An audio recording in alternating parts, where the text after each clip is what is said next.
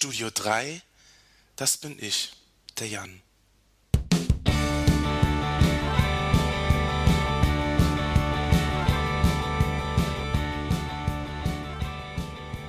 Sommer 1970. Helga und ihr Freund wollten ins Kino und fragten meine Mutter, ob sie sie abholen könnte.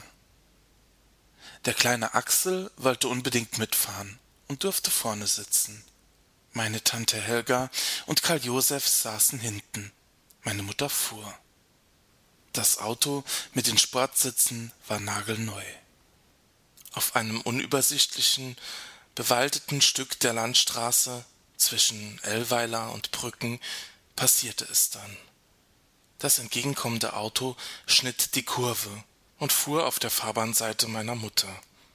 Die konnte nur noch ausweichen. Nach rechts in die Leitplanken, fast den Abhang runter.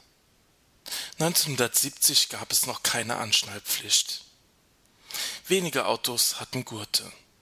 Das Auto meiner Eltern hatte keine. Durch die Wucht des Aufpralls rutschte mein Bruder in den Fußraum auf der Beifahrerseite. Er brach sich den Kiefer. Helga und Josef hatten am meisten Glück. Sie kamen mit dem Schrecken und einem Schock davon. Die Frontscheibe und die Scheibenwischer zerschnitten meiner Mutter das Gesicht. Meine Mutter brach sich Beine und Hüften. Kein Wunder, das Auto war komplett zusammengedrückt und nur noch ein Schrotthaufen. Die Leute fragten sich später, wie man aus diesem Wrack noch lebend herauskommen konnte. Der Fahrer des entgegenkommenden Autos kam mit ein paar Kratzern davon. Meine Familie hat unter den Folgen des Unfalls bis heute zu leiden. Bei meiner Tante, meinem Onkel und meinem Bruder ist eine tiefsitzende Angst geblieben. Meine Mutter ist seit dem Unfall vor mehr als 40 Jahren gehbehindert. Sie hat zwei künstliche Hüftgelenke und durch die eingeschränkte Mobilität immer wieder neue Probleme. Bei einem Sturz vor ein paar Jahren hat sie sich die Schulter gebrochen und ein neues Schultergelenk erhalten. Gerade vor ein paar Wochen erst ist sie wieder hingefallen und hat sich dieses Gelenk und die Hüfte gebrochen.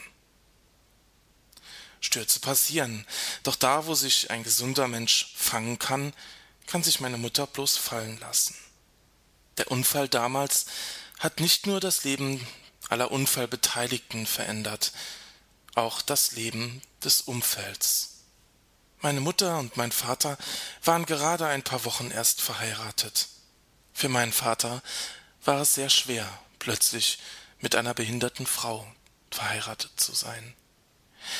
Das Schicksal meiner Mutter hat mich mein ganzes Leben begleitet. Ich habe mir oft überlegt, wie es wohl wäre, mit den Eltern zusammen zum Beispiel eine Fahrradtour zu machen. Doch eine Behinderung bringt viele Einschränkungen mit sich. Nicht alles geht. Und man muss immer Rücksicht nehmen. Von klein an trug ich Mitverantwortung. Ich half meiner Mutter beim Schuhe anziehen, beim Dinge aus tiefen Schubladen und Schränken herausholen. Ich stütze sie und ich helfe ihr hoch, wenn sie gesessen hat als meine Mutter vor ein paar Wochen dann wieder gestürzt ist, habe ich mir ganz schön Gedanken gemacht. Ich habe das damals auch im Podcast erwähnt. Mit Anfang 70 ist meine Mutter schließlich nicht mehr gerade die jüngste. Umso glücklicher bin ich jetzt, dass die Untersuchungen im Krankenhaus diese Woche ergeben haben, dass meine Mutter Arm und Beine wieder voll belasten kann und jetzt wieder langsam gehen lernen wird. Das ist ein großer Schritt und alles ist wieder gut. Meine Geschichte, die Geschichte meiner Mutter, ist keine alltägliche Geschichte. Und doch gibt es viele Mütter und viele andere Geschichten, die nicht weniger bewegend sind. Manche haben ihre Mutter nie richtig kennengelernt, weil sie früh gestorben ist.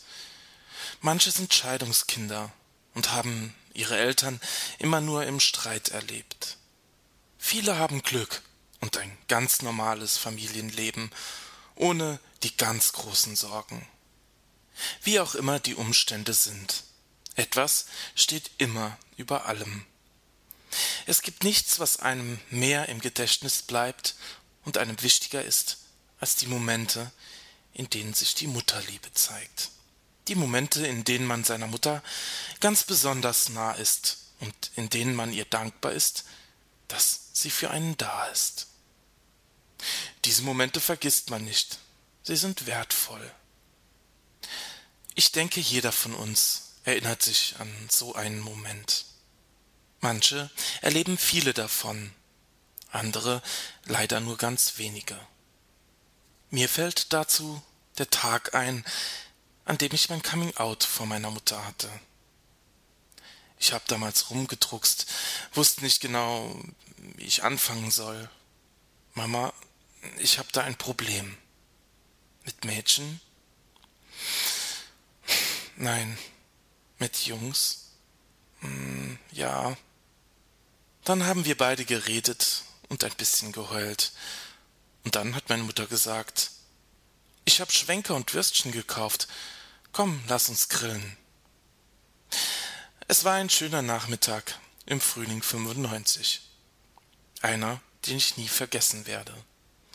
Und zwar vor allem deshalb, weil meine Mutter so cool reagiert hat und so gut mit der Nachricht umgegangen ist. Bis heute steht sie voll hinter mir.